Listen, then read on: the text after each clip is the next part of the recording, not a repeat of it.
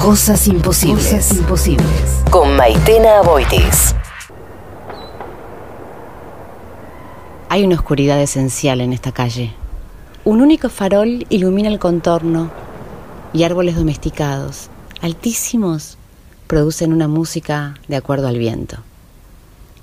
Miro a mi perro, una conciencia al ras del piso que hurga y mea en la tierra, y pienso en mí, hundido en el lenguaje, sin oportunidad, sosteniendo una correa que denota lo que fue necesario para estar unidos. Una oscuridad esencial de Fabián Casas.